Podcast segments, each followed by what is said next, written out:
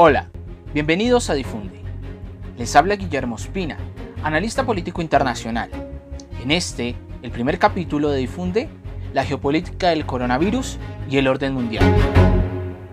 Estimados amigos y amigas, una pandemia pone de manifiesto que la humanidad es una familia cuyos miembros compartimos vínculos esenciales. Prevenir que el COVID-19 siga propagándose es una responsabilidad compartida por todos nosotros. Las Naciones Unidas, incluida la Organización Mundial de la Salud, se han movilizado por completo. Como miembros de la familia de la humanidad, estamos trabajando las 24 horas con los gobiernos, proporcionando orientaciones internacionales y ayudando al mundo a hacer frente a esta amenaza. Nos solidarizamos plenamente con todos vosotros y vosotras. Estamos juntos en esto y lo superaremos juntos. Gracias. Con estas palabras, Antonio Guterres, secretario general de Naciones Unidas, hablaba el pasado 24 de marzo sobre el compromiso colectivo de las personas y de cada uno de los países para brindar respuesta a la crisis del coronavirus. También resaltaba la importancia de tener en cuenta las medidas para limitar su contagio y evitar el colapso de los sistemas de salud y, por supuesto, de la economía. Sin embargo, también es importante preguntarnos sobre los cambios que vendrán en el mundo, y posiblemente uno de los aspectos más relevantes es lo que ocurrirá eh, con el orden mundial una vez se supere esta situación. Antes de comenzar, es importante entender qué es eso que llaman el orden mundial. Este concepto, aunque no tiene una definición establecida y compartida, se refiere a las reglas, los principios y el orden legal que regulan las relaciones entre los estados. También establece una especie de estructura y jerarquía entre los países, señalando el rol que cumple cada uno de ellos dentro del sistema internacional. El orden mundial es establecido por la potencia o las potencias dominantes, que adquieren esa posición hegemónica gracias a su poder militar, económico y tecnológico. Sin embargo, el orden mundial no es estático y ha cambiado a lo largo de la historia. Cada cierto tiempo aparece una nueva potencia o varias que desafían y buscan transformar el orden establecido. Por ejemplo, Esparta sobre Atenas, el Imperio Otomano, el Imperio Napoleónico o la Alemania nazi. Podría decirse que en la mayoría de ocasiones la transformación del orden mundial fue resultado de grandes conflictos, como la guerra del Peloponeso, la guerra de los 30 años, las guerras napoleónicas o las guerras mundiales. De estos conflictos surgieron las potencias hegemónicas que establecerían un nuevo orden internacional. En el último tiempo, se encuentra en entredicho dos de los supuestos que dieron forma al orden mundial después de la Guerra Fría. Primero, el dominio estadounidense y segundo, la consolidación de la Unión Europea como un proyecto unificado política y económicamente.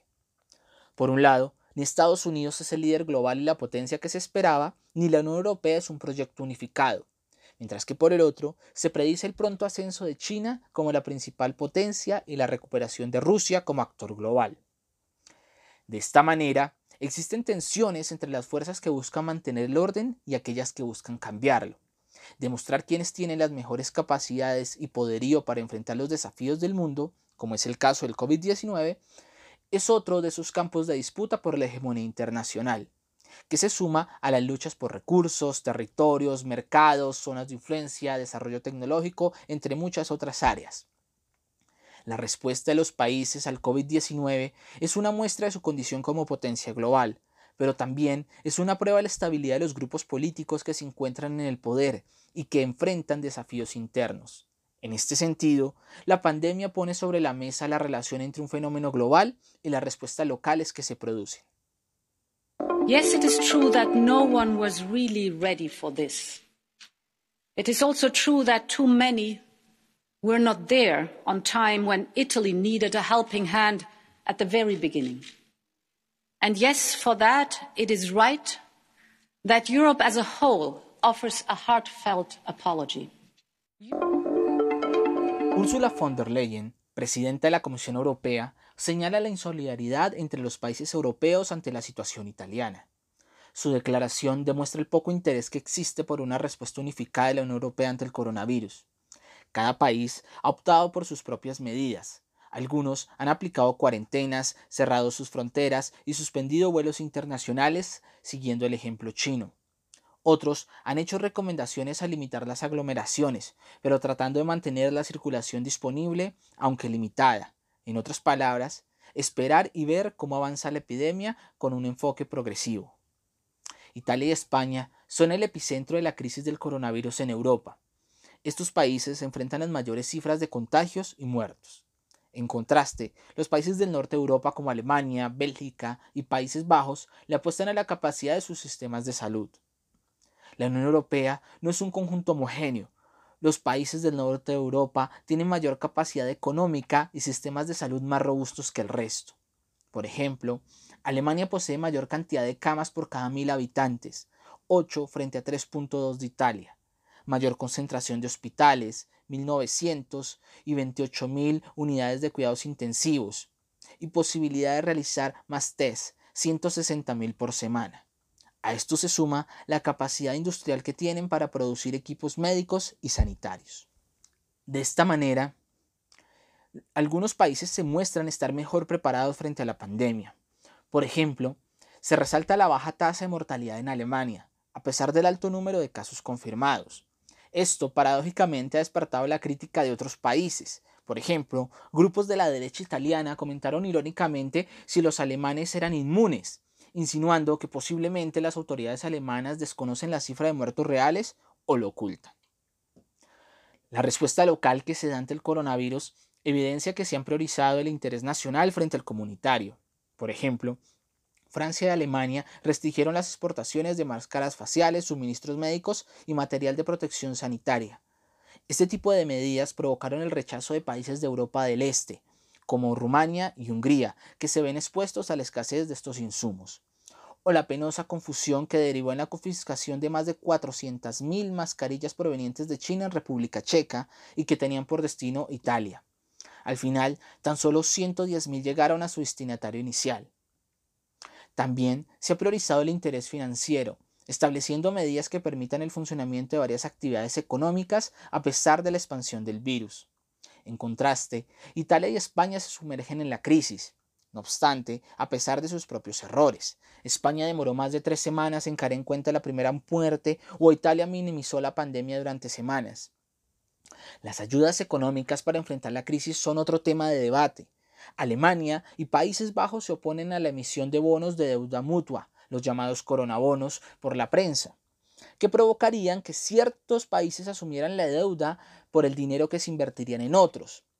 Este rechazo ha resaltado nuevamente la división entre los países más poderosos de la Unión Europea y los países del sur y el este de Europa.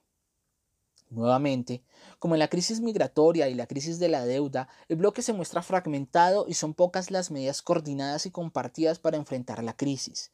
Esta situación viene a reforzar aquellas posiciones antieuropeístas y nacionalistas que buscan el abandono del bloque y rechazan pagar por los errores de otros. El Reino Unido, mucho más independiente desde el Brexit, buscó mostrar su excepcionalismo anunciando un método controvertido para enfrentar la crisis, la inmunidad del rebaño. Si bien esta postura inicial cambió, dadas las críticas, cifras e informes que se presentaron, esta fue una muestra del manejo que buscaba dar Boris Johnson a la política británica y de su propio talante, rebelde, controvertido y singular. El primer ministro se mostraba confiado y optimista frente a la amenaza. Creía que a pesar de la crisis el talante británico valoraría que no se implementaran las duras medidas que se imponían en Italia y se contemplaban en las democracias europeas. Sin embargo, los estudios y los cálculos que estimaban más de 260.000 muertes en el Reino Unido con este enfoque provocaron que Boris Johnson replanteara parte de su estrategia. Sin embargo, las críticas se han hecho más agudas contra el gobierno. Algunos países señalan que sus primeros contagios fueron personas provenientes del Reino Unido. Si bien se implementaron medidas de confinamiento, aislamiento y cierre de actividades, estas fueron tardías y más flexibles que en otros lugares. De los 100.000 test esperados por día, apenas han alcanzado una quinta parte. El personal médico se queja de falta de insumos y elementos de protección. El número de muertes es acelerado, superando más de mil por día en más de una ocasión, lo que hace temer un escenario mucho más oscuro.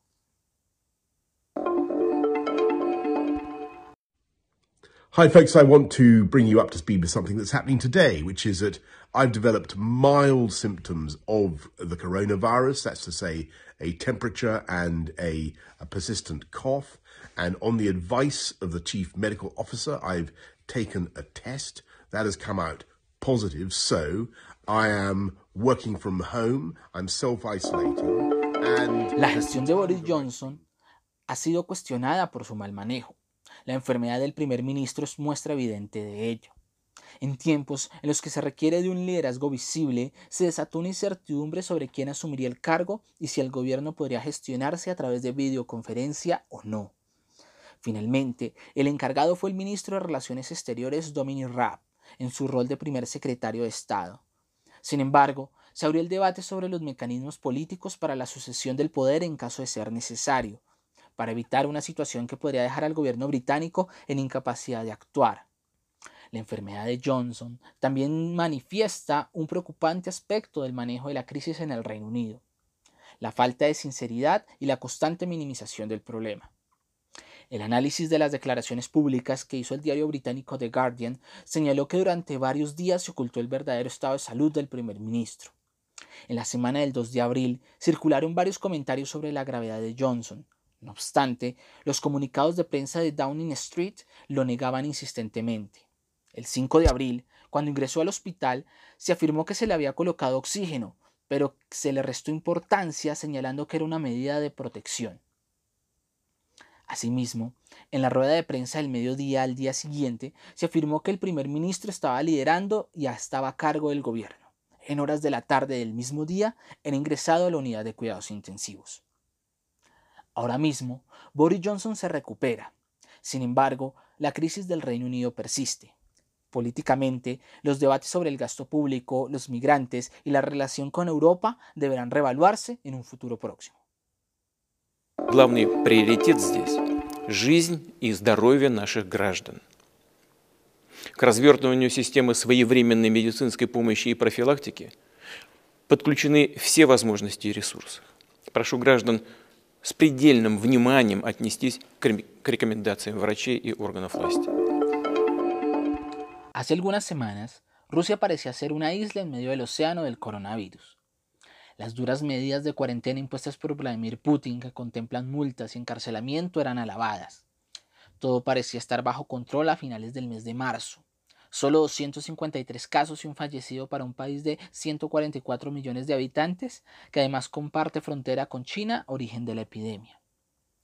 Transmitir un mensaje de tranquilidad y control era un aspecto importante para los intereses de Putin.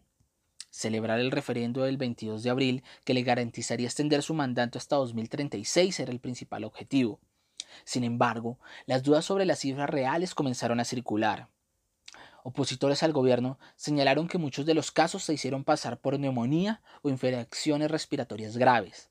Al respecto, las cifras eran contradictorias. El Servicio Federal de Estadística muestra que los casos de neumonía han aumentado un 37% en enero de 2020, en comparación con el mismo mes de 2019. Por su parte, el Ministerio de Salud afirmó que los casos disminuyeron en un 20% en el mismo periodo. Las dudas parecían justificadas, dada la tradición de los regímenes rusos de ocultar la magnitud de las emergencias, como ocurrió en los gigantescos incendios de 2010 y en el desastre nuclear de Chernobyl en 1986. Finalmente, el referendo fue aplazado ante el aumento de los casos. Un ejemplo ilustrativo del ocultamiento de información es la situación de Asia Central. Países autoritarios y con experiencia soviética, muestran sorprendentes cifras reducidas de contagios de coronavirus a pesar de estar en medio de China e Irán, ambos países con miles de contagios y muertes. Un aspecto particular en Asia Central fue que los primeros casos que se reportaron correspondieron a personas provenientes de Europa, un posible intento de no afectar las relaciones con China, que es su principal socio comercial. Por ejemplo, en Kazajistán, cuando se reportaron los cuatro primeros casos en Almaty, la ciudad más grande y cercana a China, estos provenían de Alemania, Italia y Estados Unidos. Caso similar al de Uzbekistán, cuyo primer contagio correspondió a un médico que regresaba de Francia. No obstante, a pesar de estos reportes, la población desconfía de la información que ofrecen sus gobiernos. En este sentido, también vale la pena recordar el secretismo y cómo el gobierno chino intentó silenciar los primeros signos de alarma frente al brote del coronavirus en Wuhan, como fue el caso del médico Li Wenliang, que fue acusado de divulgar información falsa por parte de la policía china. O también el caso de Irán, que celebró elecciones legislativas mientras afirmaba que existían menos de 100 casos. Actualmente reporta más de 5.000 muertes y supera los 80.000 contagios, dejando como muestra verdadera de la crisis las imágenes satelitales de fosas comunes. En síntesis, el ocultamiento de la información del virus parece mantener las imágenes de los regímenes, pero ha resultado ser devastadora ya que impide que la crisis se maneje prontamente y de la manera adecuada. Cuando se admiten los casos, ya es demasiado tarde y su crecimiento es exponencial.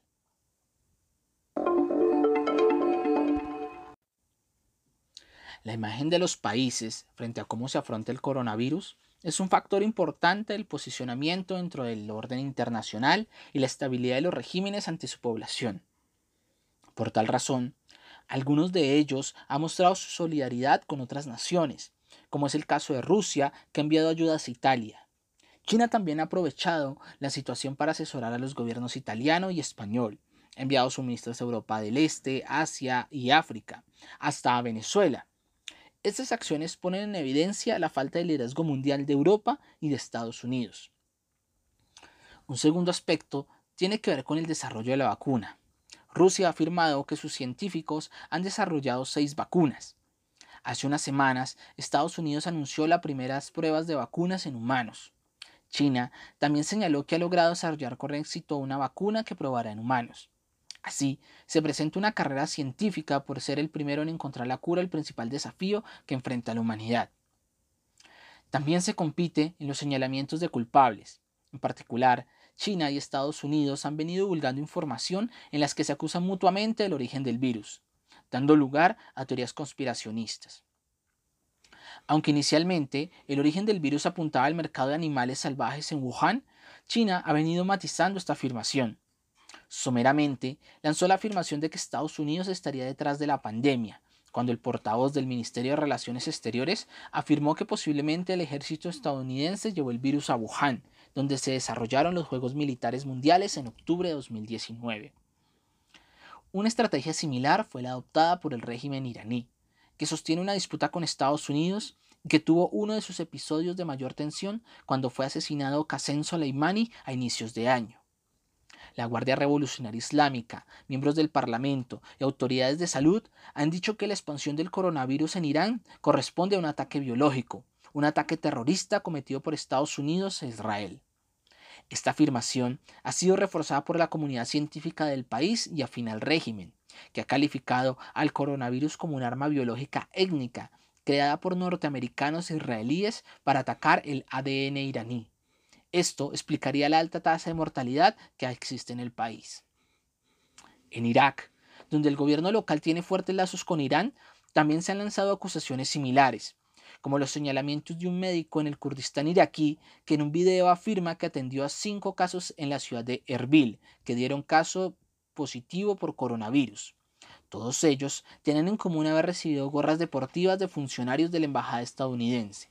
Tras examinar las muestras, concluyó que estaban contaminadas con una especie de virus cultivado en algún laboratorio.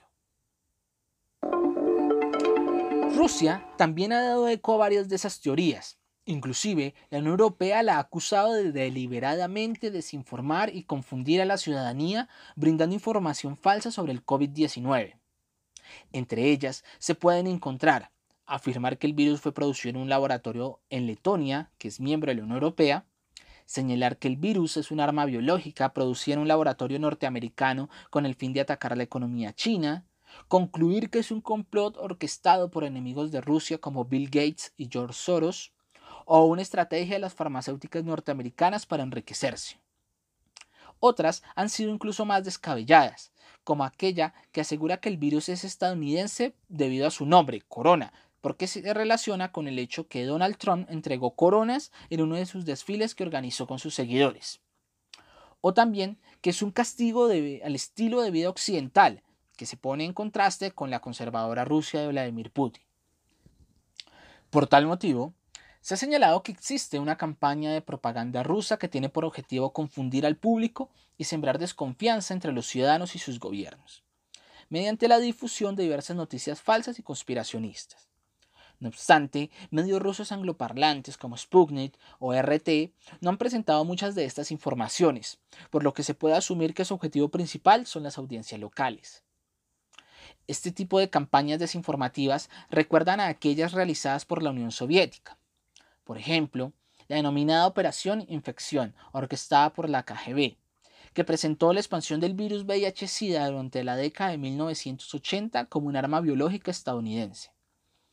En aquella ocasión, se utilizó el periódico indio prosoviético Patriot, que presentó en 1983 un titular que afirmaba que el SIDA podría invadir a India producto de los experimentos realizados por estadounidenses para desarrollar un arma biológica, gracias a una carta anónima que le fue enviada del medio por parte de un científico norteamericano.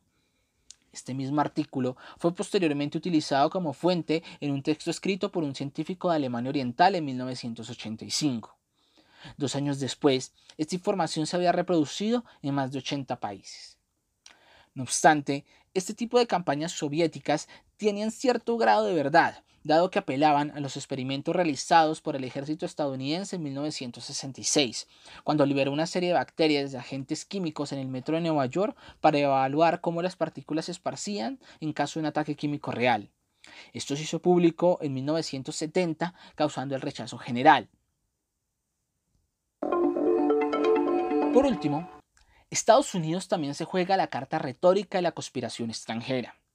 Mientras el gobierno de Donald Trump es cuestionado por la tardanza y excesiva ligereza con la que ha afrontado la pandemia, el país se convirtió en el epicentro. Su principal respuesta ha sido desviar la atención de una gestión bastante cuestionable.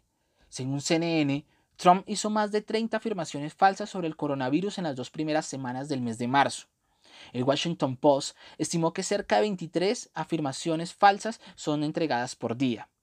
Entre ellas, exagerar el número de pruebas disponibles, culpar a su predecesor, insistir en que la crisis fue imprevista y subestimar el alcance de la misma. Some important developments in our war against the Chinese virus. We'll be invoking the Defense Production Act just in case we need it. You keep calling this the Chinese virus? There are reports of dozens of incidents of bias against Chinese Americans in this country. Your own aide, Secretary Azar, says he does not use this term. He says ethnicity does not cause the virus. Why do you keep using this? A lot of it people comes say from it's China. racist. It's not racist at all. No, not at all. It comes from China. That's why. It comes from China. I want to be accurate. Yeah, please, John, please. La principal carta de Trump fue renombrar el coronavirus como la gripe china o el virus chino, demostrando el racismo que ha caracterizado muchas de sus declaraciones. Hizo eco de las afirmaciones del senador republicano Tom Cotton, que ha insistido en que el virus se puede originar en un laboratorio de bioseguridad de Wuhan. También afirmó que todo estaba bajo control, que pronto desaparecería el virus, que en pocos días el número de contagiados sería cero, que todo era una farsa orquestada por los medios y que era un impeachment demócrata por otros medios. Sin embargo, el tono cambió a inicios de abril, cuando los casos comenzaron a aumentar.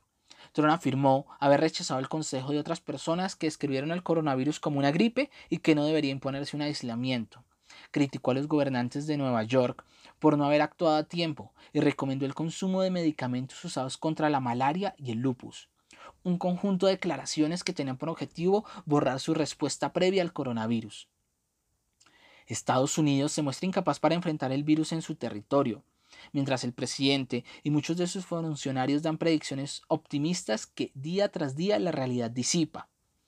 El cierre de oficinas encargadas del monitoreo y el manejo de pandemias que había creado el gobierno de Barack Obama dejó a un grupo de personas inexpertas frente a la amenaza a lo que se suma la incapacidad de coordinar respuestas unificadas, dada la privatización de buena parte del sistema de salud. La crisis avanza en Estados Unidos y el gobierno ha vuelto a cambiar su postura. Su tono se ha vuelto más vehemente en contra del confinamiento, promoviendo que las personas se rebelen contra esta medida, en particular en los estados gobernados por demócratas. También desafió su autoridad y amenazó con forzar la apertura. La economía nuevamente se convirtió en el centro de atención un aspecto que Trump considera fundamental para garantizar su triunfo electoral en noviembre.